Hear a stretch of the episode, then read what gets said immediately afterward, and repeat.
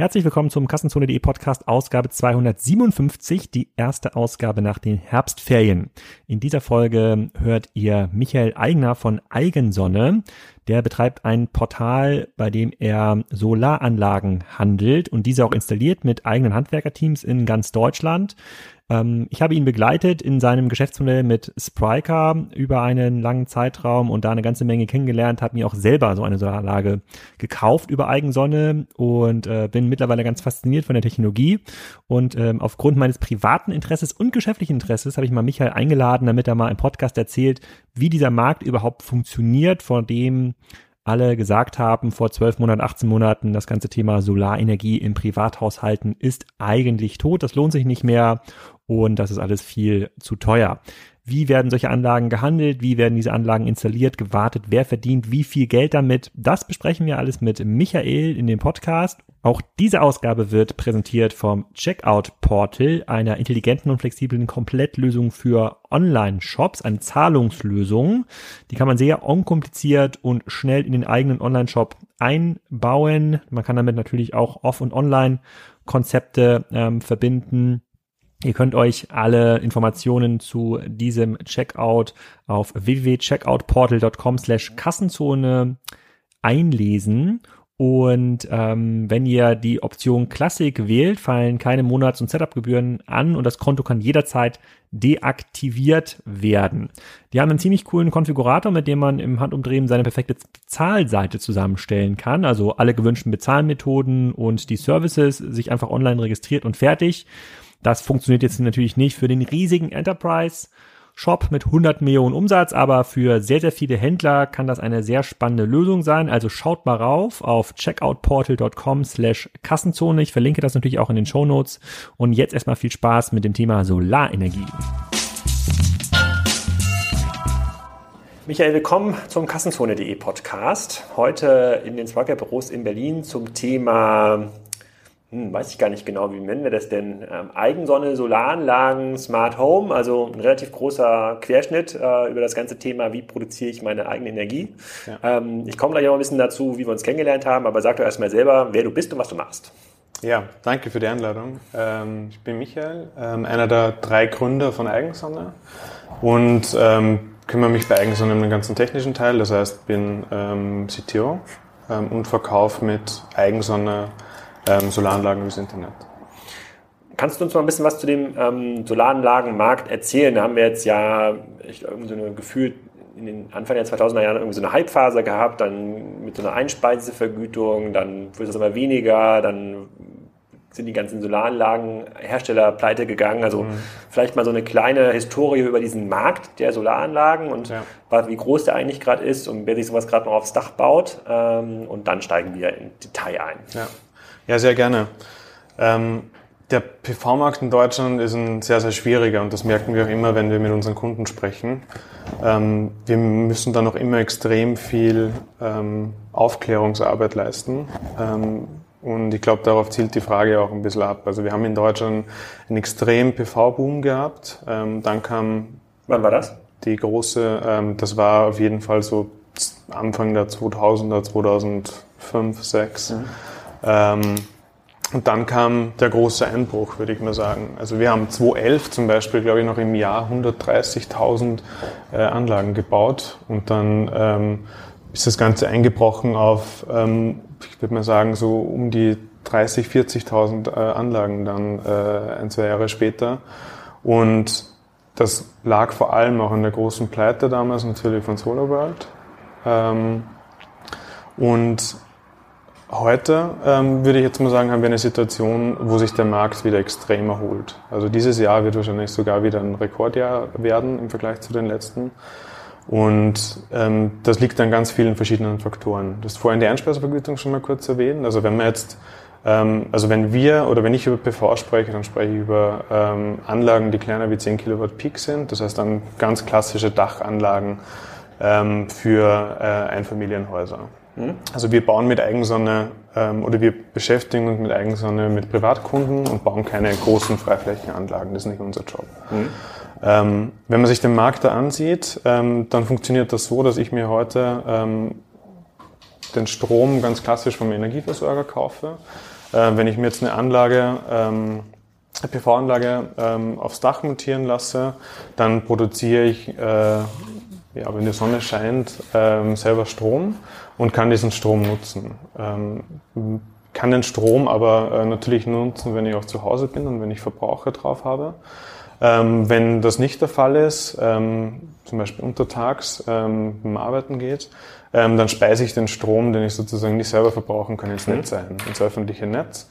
Und dafür bekomme ich ähm, laut dem äh, EEG, dem Erneuerbaren Energiegesetz, ähm, einen gewissen ähm, Betrag an Einspeisevergütung ähm, wieder zurück.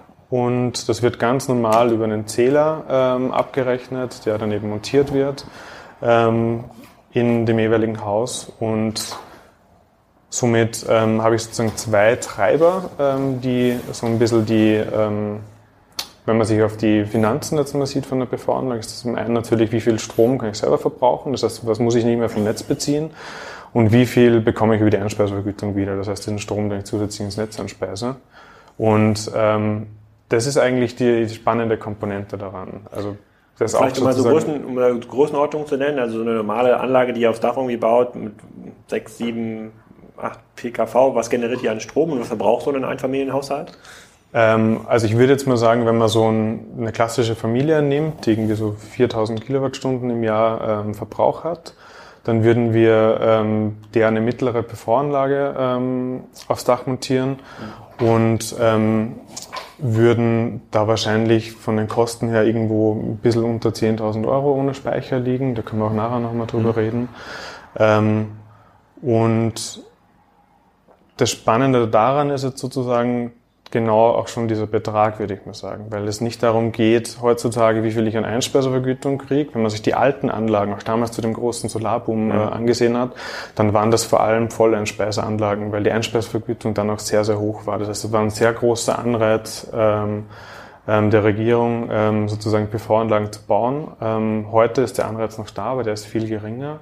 Das heißt, aber, man hat damals mehr Geld bekommen pro Kilowattstunde, die man genau. eingespeist hat, als man äh, aus dem Netz gezogen hat. Also heute ähm, kaufe ich den Strom die Kilowattstunde für circa 30 Cent zu und ich bekomme, wenn ich ins Netz einspeise, circa 10 Cent. Mhm.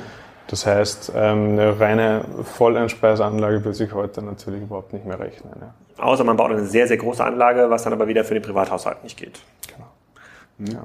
Okay, also man äh, verbraucht dann halt eine mittelgroße Anlage. Von dieser Anlage, die ihr dann baut, eine mittelgroße, die dann unter 10.000 Euro kostet, ja. ähm, wie viel davon verbraucht dann so ein Haushalt selber und wie viel speist er ein? Und, und wie viel zieht er dann noch aus dem Netz? Mhm. Es kommt natürlich auf ähm, den jeweiligen Kunden drauf an. Das heißt, ähm, bin ich untertags zu Hause, bin ich untertags nicht zu Hause.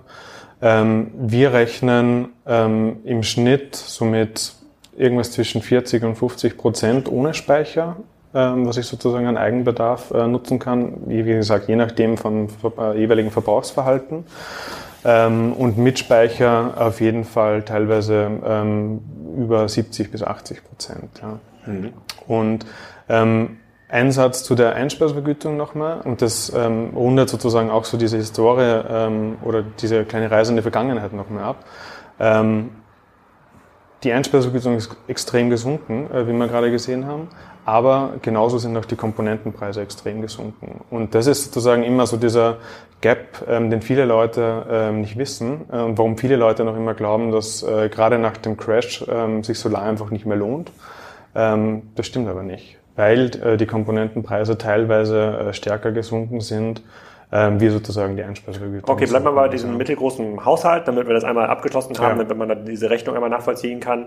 Äh, mit Speicher würde wahrscheinlich dann für den mittelgroßen Haushalt das Ganze dann statt 9.000 Euro vielleicht 13.000 Euro kosten. Ja, ja. vielleicht ein so, mehr. Ja, aber. ja, aber wie lange bräuchte dann dieser Haushalt bei einer normalen 50% Verbraucher selber äh, Quote, um so eine Anlage zu refinanzieren? Mhm. Also wir rechnen im Schnitt damit, dass du ähm, heute eine Anlage, also wir rechnen äh, immer über einen Zeitraum ähm, von 20 Jahren, weil das sozusagen der Zeitraum ist, ähm, der auch fix vom EEG, also vom Erneuerbaren Energiengesetz, äh, vorgeschrieben ist. Das heißt, wenn ich mir heute eine Anlage kaufe, bekomme ich 20 Jahre lang fix diesen Einspeisevergütungssatz. Ähm, und danach sozusagen ähm, läuft die dann raus. Danach bekomme ich nichts mehr für den mhm. Strom, den ich einspeise. Und wir rechnen, wenn du dir heute eine Anlage für 10.000 Euro kaufst, ähm, ist die circa im durchschnittlichen Verbrauchsverhalten nach 10 Jahren ähm, Break-Even. Und ähm, die restlichen 10 Jahre, die du sozusagen die Einspeisevergütung noch äh, bekommst, rechnen wir damit, dass die dir nochmal circa 10.000 Euro bringt.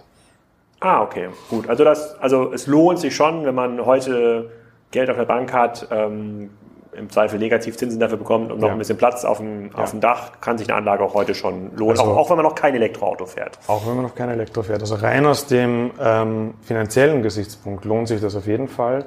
Zusätzlich gibt es natürlich noch ähm, sehr, sehr viele andere äh, Punkte wie ähm, Autarkie ähm, von den großen Netzbetreibern ähm, oder natürlich auch der reine Umweltgedanke. Ja. Mhm.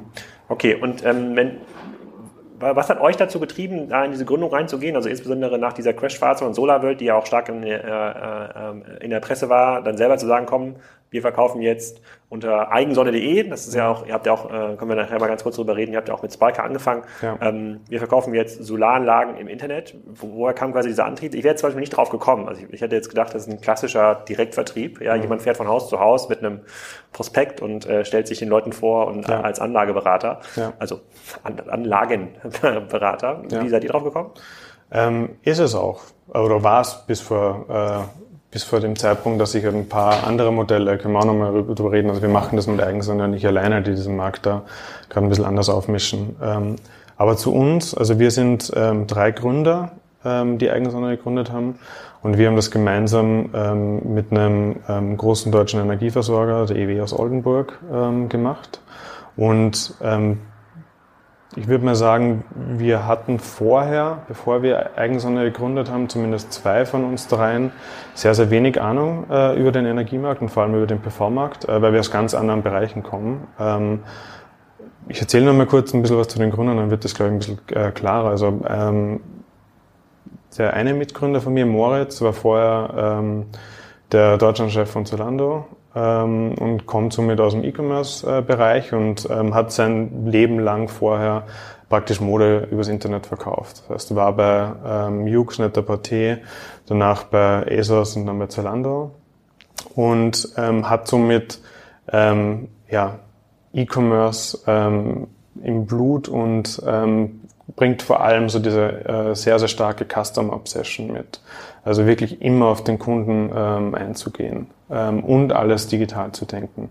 Ähm, ich habe vorher auch in einem ähnlichen Bereich gearbeitet. Ich habe vorher eine Firma gegründet, ähm, mit der wir Schmuck ähm, über 3D-Druck mit ähm, Influencern verkauft haben. Ähm, und so komme somit auch aus dem E-Commerce-Bereich. Ähm, und der dritte Mitgründer ist der einzige, der tatsächlich ein bisschen was mit PV am Hut hat. Der hat vorher ähm, bei Greenergetic gearbeitet, ähm, verkaufen auch PV-Anlagen mit Stadtwerken. Das heißt ein bisschen anderes ähm, Vertriebskonzept.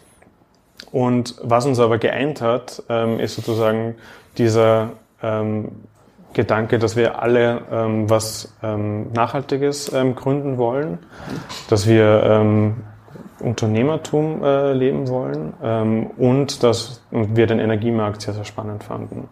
Und ähm, dann sind wir sozusagen gemeinsam mit dem Energieversorger ähm, in das Scouting gegangen und sind dann in äh, das Thema PV-Anlagen gekommen. Ja.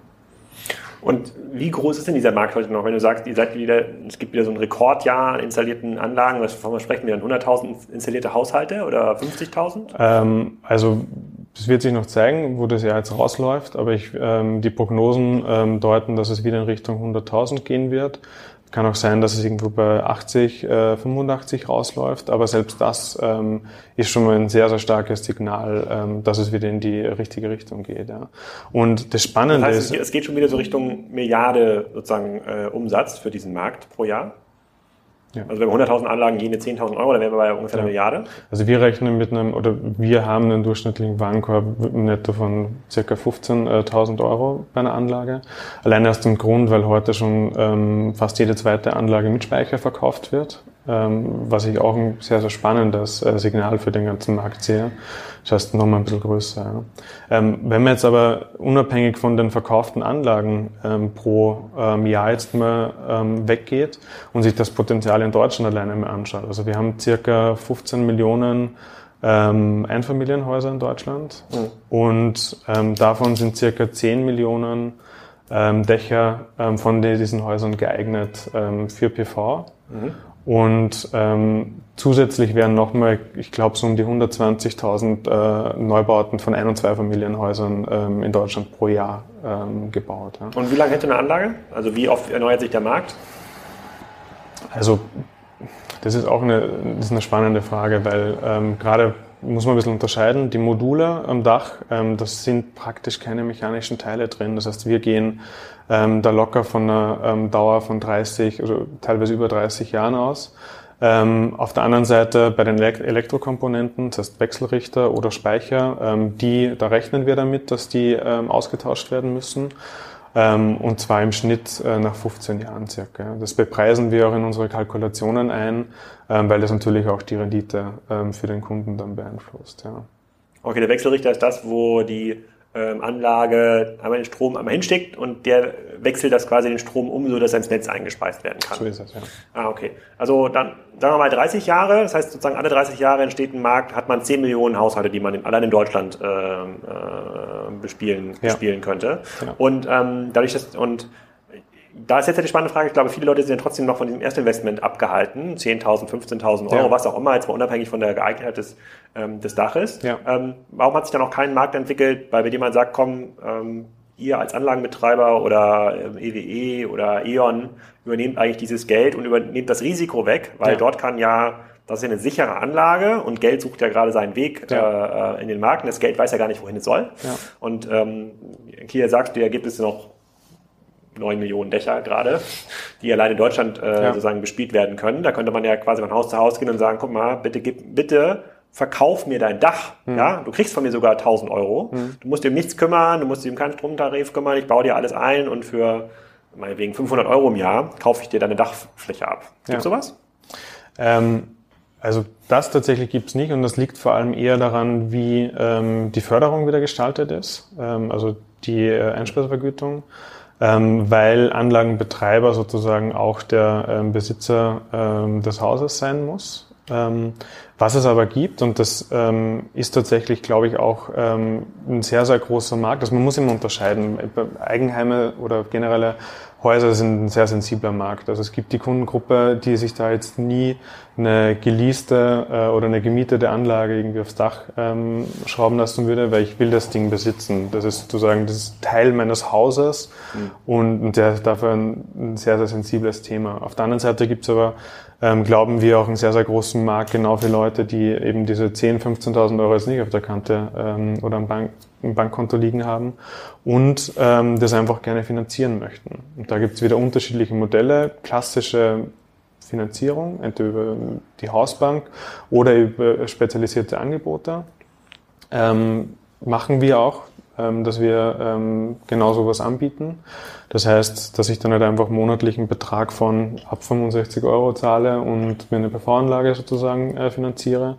Es gibt aber die andere ähm, Variante, die spannenderweise auch im Heizungsmarkt sehr, sehr ähm, äh, gut angenommen wird, ähm, des Contractings. Das heißt, dass ich mir ähm, eine Heizung oder in unserem Fall eine PV-Anlage ähm, sozusagen miete ähm, und die ähm, kommt dann aufs Dach und nach der jeweiligen Mietdauer, also ist das dann so eine Art Mietkaufmodell, kann ich die dann für einen symbolischen Euro zum Beispiel wieder erstehen. Ja.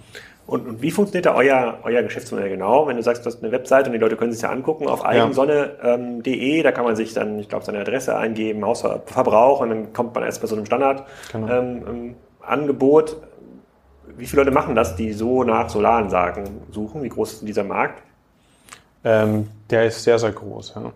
Ähm, der ist ich würde mal sagen, da gibt es auch wieder zwei Ansätze. Ähm, also natürlich klassisches Performance-Marketing, das man machen kann in dem Bereich. Auf der anderen Seite gibt es aber auch große ähm, Vergleichsportale, ähm, wo ich eben dann als Kunde mehrere Angebote von verschiedenen Solateuren bekomme. Unser Geschäftsmodell da ist, dass wir ähm, sozusagen Full-Service-Anbieter sind. Das heißt, wir haben vom ersten Kundenkontakt bis zu dem ähm, Zeitpunkt, wo die Anlage beim Kunden auf dem Dach ist, ähm, den ganzen Prozess in der Hand und nehmen dem Kunden da auch ähm, alle Hürden, die wir ihm abnehmen dürfen, noch ab. Das heißt, ähm, wir verkaufen jetzt nicht nur PV-Anlagen, sondern wir installieren die auch mit eigenen Handwerksteams die ähm, bei Eigensonne ähm, beschäftigt sind. Und zusätzlich kümmern wir uns auch noch um den ganzen Papierkram, ähm, den der Kunde eben auch noch erledigen muss. Wie gesagt, das ist ein sehr, sehr regulierter Markt. Ähm, das heißt, da ist nochmal sehr, sehr viel zusätzlich, ähm, was es erschwert. Also es sind sehr viele Erwerbshürden da, die, wenn du jetzt einfach zu einem Solateur gehst, ähm, die du da hast. Ja. Und, und gibt es da einen eine Art wiederholbares Geschäft oder musst du, du musst ja wahrscheinlich beim Erstkauf profitabel sein. Also du musst den Kunden für maximal ein paar hundert Euro irgendwie anwerben ja. für deine Webseite, dann kannst du ihm Anlage verkaufen, ja. dann muss das hoffentlich auch halbwegs sinnvoll glatt gehen bei der Installation, äh, ja. damit der Installation nicht hundertmal äh, kommen muss und dann verdienst du so ein bisschen Geld ja. obendrauf. Das ist ja so ein bisschen das Business. Gibt es irgendwie zwischendurch nochmal dann in den nächsten zehn Jahren, bevor der Wechselrichter kaputt ist oder irgendwas anderes, nochmal einen Kontakt zu euch oder erwartet ihr das gar nicht? Apropos defekter Wechselrichter, der ein oder andere sucht wahrscheinlich gerade ein neues Smartphone, weil sein altes kaputt ist. Und wie ihr wisst, helfe ich ja hier im Kassenzone-Podcast mit meiner so charmanten Art der Marke Samsung etwas auf die Sprünge. Und zwar haben die mit dem Galaxy Note 10 und Note 10 Plus ja ihr neues Premium-Smartphone auf den Markt gebracht. Und mittlerweile habe ich jetzt auch aus der Samsung-Zentrale ein Testgerät äh, erhalten. Ich war selber schon die ganze Zeit gespannt, äh, was es denn mit diesem S-Pen auf sich hat. Das ist so ein kleiner Stift, der in das Smartphone äh, integriert ist. Per se ist das ja so, dass das ist das High-End-Modell von äh, Samsung. Das hat eine unfassbare ähm, Speicherkapazität. Da kann man, äh, den kann man auf 1,5 Terabyte erweitern. Der hat einen sehr, sehr starken Prozessor drin. Also da braucht man in vielen Lebenslang auch gar kein Notebook mehr äh, mitzuführen. Und ich habe mir auch sehr viele Forenberichte durchgelesen und ich selber habe noch nie einen Smartphone oder ein Tablet besessen mit so einem mit so einem Pen, aber ähm, ich hatte erst gedacht, das ist ein bisschen so eine Spielerei, aber fairerweise, wenn man da einmal ein bisschen mit drinne ist und anfängt mit diesem Stift Notizen zu machen, der über 4000 Druckpunkte kennt und ähm, sehr verschieden sehr viele verschiedene äh, äh, Stiftarten, das lässt sich auch nicht vergleichen mit ähm, einfachen Touchscreens, bei denen man dann irgendwie den Stift und die Farbe wählt, sondern das ist wirklich wie ganz feine Malerei kann man da auf dem Smartphone machen. Das ist extrem cool. Also solltet ihr mal in, die Gelegenheit kommen, sowas mal auszutesten, vielleicht hat ein Kollege von euch ja so einen Smartphone, testet das mal. Das konnte ich mir schon sehr gut vorstellen, das im Alltag ähm, zu nutzen. Und ansonsten ist das, was das ganze Thema Kamera, Speichermanagement, Software, Geschwindigkeit angeht, natürlich schon State of the Art. Also, schaut's euch an, das Samsung Galaxy Note 10 und 10 Plus. Ihr findet alle Informationen auch auf der Webseite samsung.de slash Galaxy-Note 10. Und ihr habt auch die Möglichkeit, wenn ihr das bestellt auf dieser äh, Webseite, bekommt ihr auch noch ein gratis Charging Pad dazu. Dafür müsstet ihr aber bis zum 17. November bestellen und den Code Kassenzone eingeben. Ich verlinke auch nochmal alles mit Hinweisen in den Show Notes. So, jetzt schauen wir uns mal an, was passiert, wenn der Wechselrichter kaputt ist beim Thema Solaranlage. Doch, ähm, also wir erwarten das auf jeden Fall. Ähm, initial ist es ein ähm, ist es ein äh, Kauf ähm, und ein einzelner Kauf, den der Kunde tätigt. Ähm, und dann äh, gibt es sehr, sehr viele Geschäftsmodelle, die man dann noch drumherum spinnen kann. Also uns gibt es jetzt auch noch nicht ganz so lange. Das heißt, wir fokussieren uns gerade erstmal, ähm, dass wir ähm, den Verkauf und den Bau von PV-Anlagen in Deutschland, auch deutschlandweit skaliert ähm, hinbekommen. Es gibt aber auch heute schon ähm, mehrfach Geschäfte, die man machen kann. Zum Beispiel, wenn ein Kunde zuerst eine PV-Anlage ohne Speicher kauft. Speichernachrüstung, ein großes Thema. Ähm, und zusätzlich kann man dann natürlich auch in die Richtung gehen, ähm, Serviceverträge abzuschließen äh, mit unseren Kunden ähm, nach den fünf Jahren, die wir sowieso sozusagen ähm, Garantie abgeben. Ähm, und darüber hinaus, also du hast vorhin den Smart Home Bereich schon angesprochen, da gibt es noch sehr, sehr viele unbesetzte Felder, ähm, die wir uns auf jeden Fall auch ganz intensiv anschauen. Ja. Und, und, und kommt ihr an die Daten ran, die Verbrauchs- und ähm, Verbrauchsdaten des Kunden und natürlich auch an die ähm, Einspeise- und Erzeugungsdaten der Anlage? Ja. Ja. Weil das frage ich mich ja, ich habe ja über euch, sozusagen ist ja kein Geheimnis, ich habe mir ja so eine Anlage aufs Dach äh, gebaut. Wir haben ja. sozusagen den Luxus, da große Dachflächen zu haben, wo man da auch äh, sozusagen das hinbauen kann. Und ich glaube, das ist ja auch kein Geheimnis, je größer man die Anlage kauft, ähm, desto günstiger ist es im Grunde pro Kilowattstunde. Äh, ja. äh, macht, macht, schon irgendwie, macht schon irgendwie Sinn. Und wenn ich mir jetzt überlege, diese Nachkaufoption von Speicher, und ich weiß gar nicht, wie groß man da Speicher einbauen kann, ich glaube bis zu 50 Kilowattstunden irgendwie mit diesen äh, Systembausteinen, die ihr verkauft. Ähm, müsst ihr in der Lage sein, nach einem Jahr auf meine Verbrauchs- und Erzeugungsdaten zu gucken und sagen, okay, pass mal auf, Alex, wenn du jetzt nochmal so einen Speicher von, was auch, 5 Kilowattstunden oder 7 Kilowattstunden kaufst, Ja. ähm, dann kann, amortisiert der sich bei gleichbleibendem Verbrauch über drei Jahre oder vier Jahre und sagen, okay, das macht ja. Ja. irgendwie total Sinn, wir sind jetzt irgendwie am Anfang, das würde ich gerne machen. Ähm, ich selber kann mir das ja gar nicht herleiten, weil da müsste ich ja quasi in, jede, in jeden Tag Verbrauchs- und Erzeugungsdaten reingucken und schauen, ob wirklich der Speicher das abgefangen hätte. Ist das so, ist sowas für euch möglich? Arbeitet ihr mit sowas schon? Ja, ähm, sowas ist möglich und genau sowas werden wir auch machen. Also wie gesagt, wir haben jetzt, wir sind jetzt seit im September vor zwei Jahren haben wir Eigensonne gegründet. Ähm, das heißt, wir haben jetzt schon äh, einige Anlagen natürlich gebaut in der letzten Zeit ähm, und werden genau das machen. Ja. O- o- Okay, und ähm, erwartest du denn, und da gibt es ja, ich glaube, es gibt kaum einen emotional äh, stärker diskutierten Markt als dieses ganze Thema so Öko, Eigenbetrieb, was auch immer. Da gibt es Ja. ja ganz viele Foren, die dann über irgendwie Speicherpreise äh, diskutieren. Da habe ich natürlich auch mal reingeguckt, wie dann da so nach vorne die Entwicklung ist. Der immer so ein bisschen zwiespältig. Das eine ist ja die Einspeisevergütung, bei der ganz klar ist, wie die irgendwie ausläuft. Bei den Speicherpreisen weiß man es ja immer nicht so genau. Jetzt kommen die ganzen Elektroautos, Speicher wird mehr nachgefragt. Ähm, wird das billiger aus deiner Sicht nach vorne? Deutlich? Ja, auf jeden Fall. Also Speicherpreise ähm, sind ja jetzt schon massiv gesunken und werden auch weiterhin massiv sinken. Ja. Woher kommt dieser Effekt, wenn die Automobilindustrie eigentlich die ganze Speicher jetzt nachfragt? Ähm, ich glaube, weil einfach global ähm, viel mehr ähm, in diese Technologie investiert wird. Das heißt, ähm, in die Fertigung wird massiv viel äh, investiert, genauso aber auch ähm, in die in die generelle Batterieentwicklung. Ja. Das Wie lange heißt, hält so ein heute verkaufter Batteriespeicher?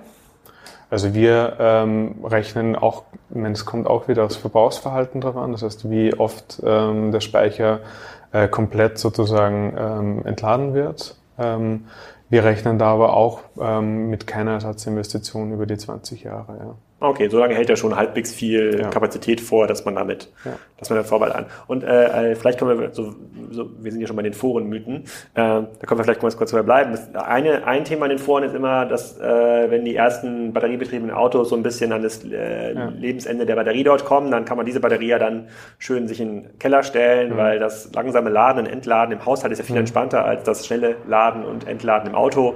Das dürfte die Batterie nochmal mitmachen. Ist das möglich? Siehst du sowas? Um ehrlich zu sein, bin ich da zu wenig in der Technologie drinnen. Ähm, ich glaube aber tatsächlich, dass es einen äh, zweiten Markt geben wird ähm, für ähm, Speicher, die aus Autos rauskommen. Genauso wie es zum Beispiel auch einen zweiten Markt für PV-Panels gibt, ja, ähm, die ähm, auch teilweise von großen Parks äh, zum Beispiel wieder ähm, ausgetauscht werden. Ja. Also auf jeden Fall. Weil ja. wenn der Park sieht, das Panel macht nur noch 80 Prozent der sozusagen Nennleistung, äh, dann, oder der Sollleistung, dann, dann geht's weg. Und dem Haushalt kann es vielleicht egal sein, ob er da nochmal drei, vier Quadratmeter mehr auf dem Dach braucht für die gleiche Leistung. Richtig. Ah, okay. Und ähm, seid ihr denn in Konkurrenz mit anderen äh, ökologischen Erzeugungsprodukten? Keine Ahnung, Windkraftanlagen fürs Dach. Ich weiß nicht genau, ob es so einen Markt überhaupt gibt, aber Ja. kann oder irgendwelchen äh, Speicher, bei denen die Leute selber so eine Art ähm, äh, Wasserspeicher in den Garten bauen, der Mhm. von oben nach unten pumpt. Ähm, äh, das könnte es ja auch geben. Es scheint ja eine relativ effiziente Form zu sein. Ja. Gibt es sowas auch? Ähm, also ich sehe gerade im ähm, Stromerzeugungsbereich ähm, keine wirkliche Konkurrenz zu irgendeiner anderen Technologie im Heimbereich. Also natürlich auf ähm, für größere Anlagen, ähm, natürlich gibt es da unterschiedliche ähm, Formate, aber gerade im Heimbereich auf keinen Fall. Ja. Und glaubst du, dann kommt noch viel Innovation dann in in dem, äh, sozusagen in dem ganzen Community-Bereich, also dass sich dann irgendwelche Solaranlagenbetreiber in, irgendeiner, äh, in irgendwelchen Neubausiedlungen zusammentun und sagen, okay, wir bauen jetzt hier einen zentralen Speicher hin und äh, stellen diesen Speicher dann auch ähm, ähm, unserem, unseren äh, Nachbarn zur Verfügung oder bauen ein eigenes Pumpspeicherkraftwerk, heißt glaube ich die, äh, äh, die Technik. Dafür müsste es ja aber viel weitergehen in diesem ganzen im Netzwerk. Also heute ist das ja super isoliert. Das, das, das, das, Netz ist relativ dumm. Ja. So, ich speise einfach, ich, ich hau einfach quasi Spannung dagegen, gegen, Ja. den, äh, gegen den Hausanschluss. So, dann geht das dann geht's irgendwie ins Netz, aber niemand weiß genau, woher es kommt. Ja, sozusagen im nächsten Knoten ist vergessen, äh, woher das kommt. Da müsste ja viel mehr Intelligenz in diesen, dieses ganze System rein. Ja. Ist, ist da irgendwie davon auszugehen oder siehst du das so in Neubauprojekten in Berlin oder in Hamburg, wo auch immer, dass sowas schon anders angelegt wird? Also es gibt ja ähm, schon Piloten dazu, ähm, die äh, mit Blockchain-basierten Technologien da eben versuchen, ein bisschen ähm, Struktur reinzubringen ähm, und ein bisschen Digitalisierung reinzubringen in diesen Energiemarkt. Ähm, ja, ähm, gibt es auch sehr, sehr spannende Modelle. Äh, GridX zum Beispiel ähm, ist ja eins von denen zum Beispiel, ähm, die dann sehr, sehr guten Job machen. Auch wenn man sich das Positionspapier ähm, der Bundesregierung ähm, zu Blockchain ansieht, ähm, ist der Energiebereich ähm, sehr, sehr stark vertreten unter den direkten ähm, Themen, äh, wo man sozusagen ähm, diese Technologie ausprobieren ähm, sollte. Also ja, glaube ich. Ich glaube aber nicht, dass das sehr, sehr schnell gehen wird, weil der Markt einfach so extrem reguliert ist. Ähm, und was es aber tatsächlich gibt, sind also Community-Modelle, die es ja heute auch am Markt schon gibt, die jetzt vielleicht nicht auf so einer kleinen äh, Basis wie ähm, in, in der kleinen Kommune zum Beispiel basieren. Aber wenn man sich zum Beispiel Sonnen ansieht, ähm, was ja so einer der oder der meistverkaufte Speicher in Europa ist, die darüber ja so ein Community-Modell fahren, dann ähm, finde ich ähm, das einen sehr, sehr spannenden Ansatz, ähm, dass ich sozusagen alle Speicher, die ich verkauft habe, äh, zu einem großen virtuellen Kraftwerk äh, zusammenschließe und dann äh, netzdienliche Leistungen damit erbringe. Das heißt, sozusagen für die Stabilität ähm, im ähm, Stromnetz ähm, diese Speicher dann ähm, hernehme, um Schwankungen auszugleichen. Wie machen die das, wie machen die das physikalisch? Weil da werden die Speicher doch auch an einzelnen Haushaltsschlüsseln angeschlossen sein. Ja, aber die können die Speicher steuern. Das heißt, die können jeden einzelnen Speicher ähm, ansteuern. Die wissen, wo der ist und können dann quasi dort im Netz äh, zum Entladen und zum Beladen. Und nachdem die sozusagen alle zu einem großen Speicher dann zusammenschalten, ähm, können die sozusagen ähm, das auch alles ein, ist ein extrem regulierter Markt, weil du innerhalb von einer gewissen Zeit sozusagen diese ähm, gewisse Leistungen eben zur Verfügung stellen musst. Ähm, da geht es tatsächlich dann auf Sekundenebene runter. Und ähm, dadurch kann man Geld verdienen. Äh, und zum Beispiel Sonnen ist auch kein Geheimnis, die machen ähm, die sozusagen sponsern somit ähm, einen, ähm, also geben das an die Kunden wieder weiter und sponsern somit eine Energieflatrate ja, für die jeweiligen Kunden. Ist ein sehr, sehr spannender Ansatz. Ja. Ah, krass, okay. Ja. Ähm, und äh, okay, ja, das, da geht ja schon mal, also da geht eine ganze Menge. Und wie gucken sich dann die großen ähm, Energieversorger diesen Markt an? Also ähm, du, du, du, arbeitest ja offensichtlich mit dem einen oder anderen auch äh, ähm, da zusammen. Ja. Sehen die das eher als Gefahr? Also als Legacy-Unternehmen sehen ja erstmal alles als Gefahr, was neu ist, aber gibt es denn da eigentlich mehr Chancen, mehr Geld mit zu verdienen, auch über ein Dienstleistungsgeschäft? Oder ist das dann immer nur, nee, eigentlich würden wir gerne weiter bei dem Stromzähler unten im Haus bleiben und einmal im Jahr diese Karte bekommen, wo drauf steht, wie viel Geld wir abrechnen dürfen? Ja. Ähm, also ich glaube, es gibt heute keinen großen Energieversorger mehr in Deutschland, der nicht selber eine eigene äh, PV-Sparte hat ähm, und da sozusagen auch den den Privatkunden sozusagen mit abdeckt. Ähm, und da geht's natürlich dann auch wieder über alle Bereiche von ähm, Speicher, ähm, PV-Anlagen, teilweise mit Fleet-Lösungen für das E-Auto, dass ich dann sozusagen bei allen möglichen Ladesäulen irgendwie laden kann, bis hin zur Smart Home-Integration. Also die haben das natürlich auch für sich entdeckt. Auf der anderen Seite haben die natürlich genau wieder das Glaubwürdigkeitsproblem. Also wenn jetzt ähm, irgendein großer Energieversorger sozusagen, von dem man sich vielleicht eigentlich autark machen möchte, ähm, ankommt und mir eine PV-Anlage aufs Dach schraubt, dann ist das halt wieder ein bisschen äh, ja, eine okay. schwierige Thematik. Verstehe, ein sehr spannender Markt. Bei der, bei der, mir ist auch gerade noch aufgefallen, bei der Kundenloyalität, äh, es gibt zwar nicht viel Wiederkauf, aber die 20 Jahre, die die Anlage dann mindestens wahrscheinlich bei ihm ähm, läuft, ist er ja, wenn irgendwas ist, ruft er schon bei euch an. Ist ja nicht so, dass er dann ja. irgendeinen anderen, einen anderen Versorger, äh, einen ja. anderen Versorger anruft. Waren, über den Warenkorb haben wir auch schon gesprochen, deswegen ist dann die ganz klassische nächste Frage äh, in der Kassenzone Reihenfolge ist immer so ein bisschen über die Vertikalisierung. Ähm, ihr habt ja, verkauft ja immer die gleichen äh, Teile, glaube ich, in diesen Anlagen. Ich glaube, der Wechselrichter, was ist das? Kostal heißt der, glaube ich. Die Paneele weiß ich gar nicht genau, ja. woher die kommen. Und also wir verkaufen nicht immer dieselben Teile, aber was wir gemacht haben, ist, wir ähm, haben sozusagen Pakete geschnürt mit äh, Komponenten, die wir für sehr ähm, gut halten und ähm, kommunizieren diese Pakete auch auf unserer Webseite auch mit transparenten Preisen in eben den Größen, die wir glauben, das Sinn machen für die unterschiedlichen ähm, Verbrauchsgrößen. Und das ist tatsächlich auch einer der Gründe, warum wir in diesem Markt sind, ähm, weil der ähm, extrem intransparent ist oder war ähm, und zusätzlich auch ähm, sehr, sehr komplex. Also für einen Endkundenmarkt ähm, ist es einfach sehr, sehr schwierig, da durchzublicken. Und zusätzlich bekommt man normalerweise erst nach ein paar Wochen, indem man sich irgendwie mit einigen Anbietern rumgeschlagen hat, mal ein Angebot, was sowas, eine Preisindikation, was sowas ungefähr kosten könnte. Ja. Und also wenn ich jetzt quasi nicht über so einen Service wie euch gehe oder einen ähnlichen Wettbewerber, sondern halt den Solarberater kommen lasse, ja. dann ist das so ein bisschen äh, Katze im Sack. Ja, ich meine, die ähm, Jungs kommunizieren nicht mit transparenten Preisen auf der Webseite. Und das haben wir im ähm, uns ganz groß auf die Fahnen geschrieben, dass wir eine sehr, sehr faire und gute Beratung und eben eine transparente Beratung unseren Kunden bieten. Ja. Also ich kann mich noch gut erinnern, wie ich ähm, mit Eigensonne gestartet bin und zum ersten Mal auf der ähm, Branchenmesse auf der Intersolar war ähm, und es irgendwie ähm, 100 verschiedene Modulhersteller gibt, die alle praktisch dasselbe Produkt machen, da blicke ich als Endkunde nicht durch. Also wie auch, ja. Ähm, sind alle sehr, sehr ähnlich, äh, sehr, sehr vergleichbar. Und ähm, deswegen wollen wir das einfach abnehmen und ähm, kommunizieren eben über Pakete und Paketlösungen. Ähm, und das ist, wird auch sehr, sehr gut angenommen. Ja.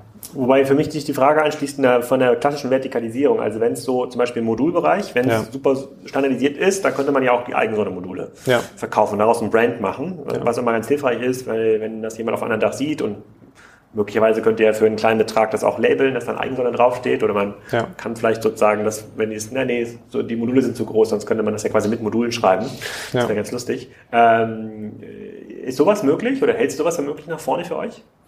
Also ich glaube, ab einer gewissen Stückzahl ist sowas immer möglich. Ich weiß aber nicht, ob es tatsächlich so ein großer Mehrwert ist, weil die ähm, Hersteller teilweise tatsächlich auch Marken ähm, sind äh, in dem Markt, die auch schon bekannt sind. Aber für den Kunden, Und, Marken für den Kunden, ich habe von den Marken, bevor ich mit euch zu tun hatte, ich hatte noch nie was gehört ja. von diesen Marken. Ja. Das kommt tatsächlich halt auf den äh, Kundentyp drauf an. Ähm, ich weiß aber nicht, ob es ein großer Vorteil wäre, wenn äh, wir das Eigensonne-Modul äh, jetzt verkaufen würden. Ja. Was da viel wichtiger ist, glaube ich, was man sozusagen drumherum kommuniziert. Äh, also wir verbauen tatsächlich zum großen ähm, Teil ähm, Hackard-Module. Ähm, das sind Module, die in Deutschland gefertigt werden, Chemnitz. Ähm, und das ist eher ein Thema, das äh, unseren Kunden tatsächlich am Herz liegt. Ja. Dass das Module aus Deutschland sind? Ja. Mhm. Okay, also Vertikalisierung ist noch nicht in sich zumindest. So, ja. ab einer gewissen Größe kann man das immer mal überlegen, aber ja. da geht es dann wahrscheinlich eher um äh, das Thema Marge. Ähm, also was ich da viel spannender finde tatsächlich ist, wie auf die einzelnen Komponenten zu gehen, ist zum Beispiel ähm, den Teil, den du vorhin angesprochen hast, wo es ums Thema Monitoring äh, und ums Thema ähm, Anlagenüberwachung geht. Ja, ja für, also, also vielleicht für diejenigen, die noch keine Solaranlage zu Hause haben, was ist so meine erste Erfahrung und ich bin ja genau so ein Spielkind wie die meisten anderen Männer auch.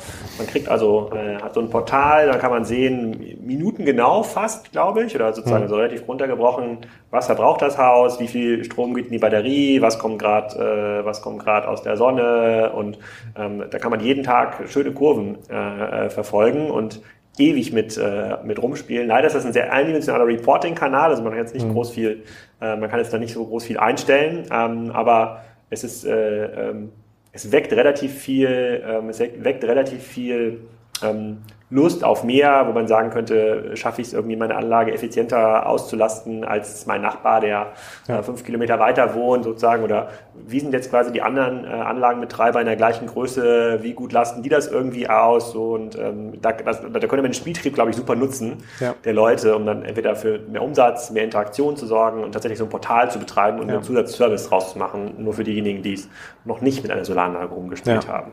Genau. Wie, weit, wie weit ist da der Markt? Also wie, weit, wie kannst du dir das vorstellen? Also kann ich mir vorstellen, dass ich mich bald einloggen kann oder Eigensonne und dann genau solche Vergleiche machen kann zum Beispiel? Ähm, auf jeden Fall, ja. Ähm, also ich glaube, dass auch da muss man natürlich wieder unterschiedlichen Kundentypen unterscheiden. Ähm, aber ich glaube, dass zum einen für ein standardisiertes ähm, Portal ähm, es definitiv einen Markt gibt, weil die ähm, jeweiligen Wechselrichterhersteller, die normalerweise diese Informationen und Daten dann auch anbieten, ähm, noch immer sehr wenig von, würde ich mal sagen, UX und UI verstehen. Das heißt, die Portale sind jetzt nicht gerade die, ähm, die intuitivsten. Und ähm, zusätzlich ähm, sind die auch noch alle sehr Lockdown. Das heißt, ähm, man kann die noch nicht wirklich mit anderen ähm, Systemen verbinden.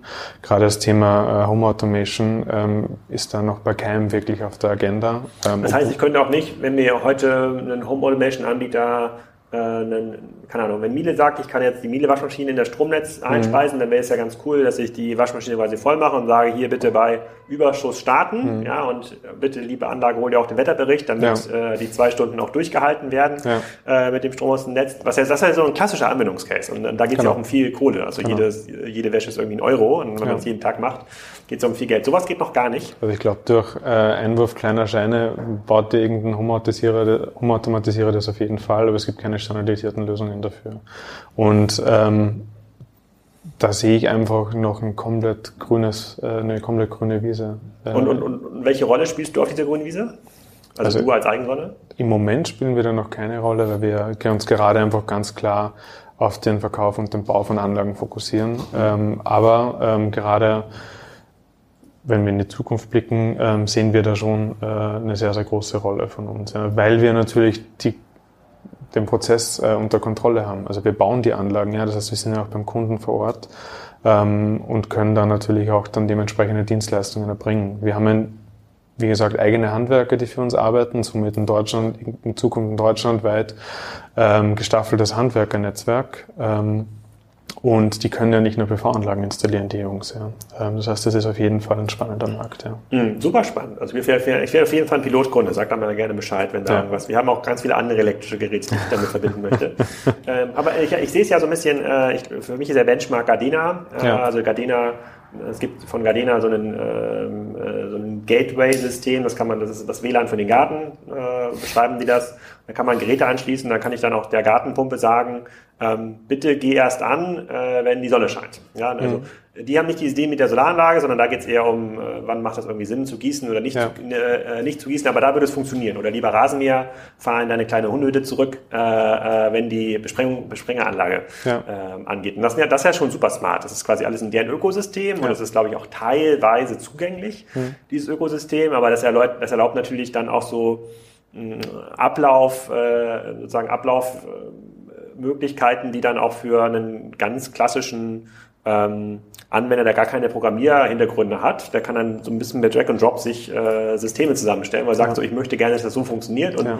Samstags äh, zwischen sieben und elf soll er nicht fahren, dann bin ich irgendwie länger im Bett und wenn es da irgendwo surrt, soll das nicht passieren. Das hat im ganzen Solarbereich doch gar nicht möglich. Das ist so ein bisschen schade. Richtig, ja. Ähm, Finde ich. Was an mich ja vielleicht zur letzten Frage führt, und zwar der, so ein bisschen dieser Plattformstrategie-Frage. Wenn jetzt diese ganzen Daten noch nirgendwo zentral zusammengeführt sind und ihr ja an so einer Schnittstelle seid, bei der ihr diese Daten zum Teil aggregieren könnt, kannst du dir auch vorstellen, nach vorne ein Geschäft zu machen, bei dem du Daten Dritten zur Verfügung stellst äh, und sagst, ähm, äh, hier, ich verkaufe dir keine Ahnung, anonymisierte Kundendaten über diese Region, äh, weil in jeder Anlage stecken ja auch Wetterdaten drin. Du mhm. siehst ja im Grunde genommen die Beschattung auf Minutenebene, mhm. sozusagen pro, pro, Anlagen, pro Anlagenzelle und vielleicht gibt es einen Wetterdienst zum Beispiel, der gerne auf diese Information zurückgreifen möchte. Ja. Ähm, also ist definitiv äh, ein spannender Markt. Es gibt ja tatsächlich auch schon einige Anbieter, die sich gerade ähm, auf die Auswertung von ähm, tatsächlich positionsgenau äh, und auf Dächer genau ähm, somit das Potenzial von PV-Anlagen zu errechnen. Und ich glaube, dass gerade da äh, nochmal sehr, sehr viel ähm, Musik auch drinnen sein könnte, dass man sozusagen die historischen Daten ähm, hernimmt, um sozusagen in Zukunft dann einfach ähm, schlauere Modelle zu errechnen. Ja. Ähm, ich weiß jetzt nicht, ob es einen Markt für, ähm, für die Daten an sich gibt. Ich glaube eher, dass es sozusagen sehr, sehr viele Geschäftsmodelle gibt, die darauf aufsetzen können. Ja. Mhm. Und ich glaube, wenn man da ähm, einen einen sauberen Zugang dazu bietet, ähm, dann ist auf jeden Fall einiges möglich. Aber heute seid ihr im Wesentlichen noch geprägt als Handelsmodell. Im Grunde genommen kauft ihr Komponenten ein, müsst das mit dem Handwerksservice auch irgendwie so installieren, dass ja. er mit der Handelsmarge Geld verdient. Und ja. das ist jetzt dieser, in der Plattformökonomie muss man immer gucken, dass man aus dem Handelsmodell wegkommt und ja. im wesentlichen Teil entweder da, ob das jetzt Datenverkauf, eigene Geschäftsmodell, eigene Plattform ist. Da, da würdest du sagen, dass er schon noch mal fünf bis zehn Jahre weg, bis man auf so einer Größenordnung angekommen ist, um das, äh, um das zu machen. Und es gibt auch nicht so viele Anbieter, die heute auch schon eine Plattform werden könnten in, in dem Bereich, weil das ein sehr fragmentierter, unregulierter Markt ist, richtig? Richtig, ja. Okay. Ja. Hm, schade. Trotzdem bin ich, möchte also ich meinen, meinen Pilotkundenwunsch nochmal. Ich glaube nicht, dass es zehn Jahre ähm, dauert tatsächlich, ähm, aber es wird auf jeden Fall noch ein paar Jahre dauern, gerade eben durch das Regulierungsthema. Mhm. Ähm, ja. Was ist so 2020, das, was du erwartest oder wo du sagst, das ist, das wird richtig cool für euch? Ähm, wir ähm, wachsen extrem gerade. Wir werden 2020 nochmal ähm, um einiges wachsen. Also wir haben dieses Jahr ähm, fünf Handwerksteams in Deutschland am Start und werden das nächstes, nächstes Jahr nochmal mehr als verdoppeln. Ein Team sind drei Leute? Äh, es sind vier Leute. Mhm. Also besteht, also ein besteht immer aus äh, genau drei Dachdeckern und einem Elektriker. Mhm. Und werden das nächstes Jahr nochmal ähm, mehr wie verdoppeln. Und das ist für uns schon ein sehr, sehr großer Wachstumsschritt. Ja. Wir wollen dann auch zum ersten Mal ähm, vierstellig werden im Anlagenverkauf ähm, und Bau. Und ähm, das ist dann sozusagen auch ähm, ein sehr, sehr spannender Skalierungsschritt. Also vierstellig ja. 1000 bei 100.000 installierten Anlagen, da ist ja noch relativ viel Marktpotenzial, wenn ich hier mal... Ja, und deswegen finde ich es auch spannend, dass sich gerade sehr, sehr viele ähm, Menschen mit dem Markt beschäftigen. Also alleine in Berlin gibt es zum Beispiel zwei andere Startups, die ein ähm, sehr, sehr ähnliches ähm, Geschäftsmodell wie wir haben, die sich auch im PV-Markt bewegen. Und äh, ich finde es super. Also ich weil der Markt einfach extrem groß ist und wie wir ganz am Anfang ähm, gesprochen haben, einfach da noch sehr, sehr viel Aufklärungspotenzial da ist. Und umso mehr ähm, Leute sich da jetzt tummeln, ähm, umso ähm, bekannter und populärer wird das Thema wieder. Und gibt es bei diesen 100.000 Anlagen, nehmen wir mal an, das ist irgendwie der Wert, der äh, für Deutschland äh, jetzt passt, ja. Ähm, gibt es da irgendwie einen Anbieter, der davon 10, 20, 30 Prozent macht? Ja. Also, also alles komplett fragmentiert. Also es gibt, ähm, ich glaube, der größte im Moment ist tatsächlich ähm, E.ON ähm, und die wenn man den Zahlen irgendwie glauben kann, bauen die ähm, da jetzt einen kleineren Prozentsatz davon, ja. Also okay. einen kleinen einstelligen Prozentsatz davon. Ja. also die bauen dann auch nur 5000 Anlagen im Jahr, obwohl, ja. obwohl sie ja quasi mit der Medienmacht da rein können. Aber gut, das ist ja Zielkonflikt. Ne? Eigentlich wollen sie das ja gar nicht so. Und der Grund, wirklich. warum das so ist, ist, weil ähm, es einfach sehr, sehr viele ähm, kleine ähm, Solateure, Elektriker gibt ähm, und das tatsächlich auch ein Markt ist, der sehr, sehr lokal ist. Ja. Solateur. Mhm. Das ist der Fachbegriff dafür? Das ist der Fachbegriff dafür. Aha, ähm, das heißt, wenn ich jetzt in meinem ähm, Heimatort ähm, unterwegs bin, dann kaufe ich ja normalerweise auch sehr, sehr viel beim Elektriker im Ort. Ja. Und ähm, genauso auch die Solaranlage. Also wenn wir uns anschauen, an wen wir Kunden verlieren, ähm, dann sind das nicht die großen Portale oder die ähm, die anderen Startups, die es in dem Bereich gibt, sondern sind es meistens die äh, lokalen Solateure und genau aus diesem lokalen äh, Grund heraus. Ja. Und der kann das, der kann euch preislich schlagen, obwohl wenn ihr schon mal so richtig 1000 Anlagen nächstes Jahr kommt, der wird ja maximal 20 das, Anlagen im Jahr bauen, wenn ist, überhaupt. Das ist in dem Fall das? nicht das Thema. Nee? Nee. Das ist tatsächlich die ähm, Lokalität. Ja. Das heißt, der Kunde wäre auch bereit, 5.000, 6.000 Euro mehr zu zahlen, hat dann noch mal ein paar Jahre mehr Amortisierung, also, weiß das vielleicht gar nicht. Auch da gibt es da natürlich wieder unterschiedliche mhm. ähm, ja, Kundentypen. Ähm, aber genau, das ist der Punkt. Crazy. Dann werden wir jetzt gleich im Nachgang nochmal meine, äh, meine Anlage hier, die Anlagendaten nochmal genau checken, ob ich da alles richtig äh, äh, mache. Bedanke mich äh, äh, schon mal sehr ähm, äh, für, für das Gespräch. Empfehle mal jedem, der hier zuhört, mal auf eigensonne.de zu gehen, das mal ausprobieren und, äh, und äh, durchzuspielen. Ähm, ich hatte mich vorher als schon als informierten Kunden gefühlt, aber fairerweise, das versteht man alles erst, wenn man so eine Anlage hat und äh, da auch mal mit Leuten redet, äh, ähm, die ja. das schon mal genutzt haben. Aber man kann, glaube ich, allen das gute Gefühl geben, wenn man das mit Speicher baut und man auch ein bisschen Strom verbraucht. Ich glaube, so in den neuen super niedrigen Energiehäusern, die 1000 Kilowattstunden im Jahr verbrauchen, wird es schwer, das zu rechnen. In den meisten anderen ist das eben nicht so. Ähm, äh, bin ich mal gespannt, wohin die Reise führt und ob wir vielleicht hier in zwei, drei Jahren sitzen und äh, man tatsächlich über eine App coole neue Sachen ausprobieren äh, Auf jeden kann. Fall. Ja. Auf jeden Vielen Fall. Dank. Danke sehr. So, ich hoffe, euch, euch hat das gefallen und die nächste Solaranlage, die ihr bestellt, man bestellt, glaube ich, nicht so viel in seinem Leben, aber falls ihr eine bestellt, geht mal auf eigensonne.de. Das wird mich ja, glaube ich, freuen. In den nächsten Folgen spreche ich unter anderem mit dem ähm, Dach-CEO von Fanatics. Ähm, das ist ein Sportartikelanbieter, der schon mehrere Milliarden ähm, Dollar Umsatz äh, macht, kommen aus den USA und revolutionieren so ein bisschen die Art und Weise, wie große Sportvereine, NBA, Fußball, NFL, ihr Merchandising und ihre Trikots an die Leute bekommen. Äh, dann habe ich noch eine sehr spannende Folge aufgenommen mit Johannes Bartel. Das ist so der der neue Arnold Schwarzenegger aus Österreich jetzt in den USA, gerade mit einem äh, sehr, sehr spannenden Influencer-Leben unterwegs. Da habe ich sehr, sehr viel gelernt, äh, was Influencer heute so machen und ähm, äh, dass es eigentlich Content Creator ähm, sind. Aber ähm, diese Folge kommt in zwei Wochen und ich freue mich natürlich weiterhin über coole Bewertungen bei iTunes und äh, die letzte Bewertung hat geschrieben, der Martin Brauer der hat geschrieben, super Podcast, spannende Fragen und Antworten rund um geschäftsmodelle Erfolge und Misserfolge in der digitalen Welt. Aber das wusstet ihr ja schon, sonst hättet ihr hier nicht mitgehört. Ein schönes Wochenende wünsche ich euch.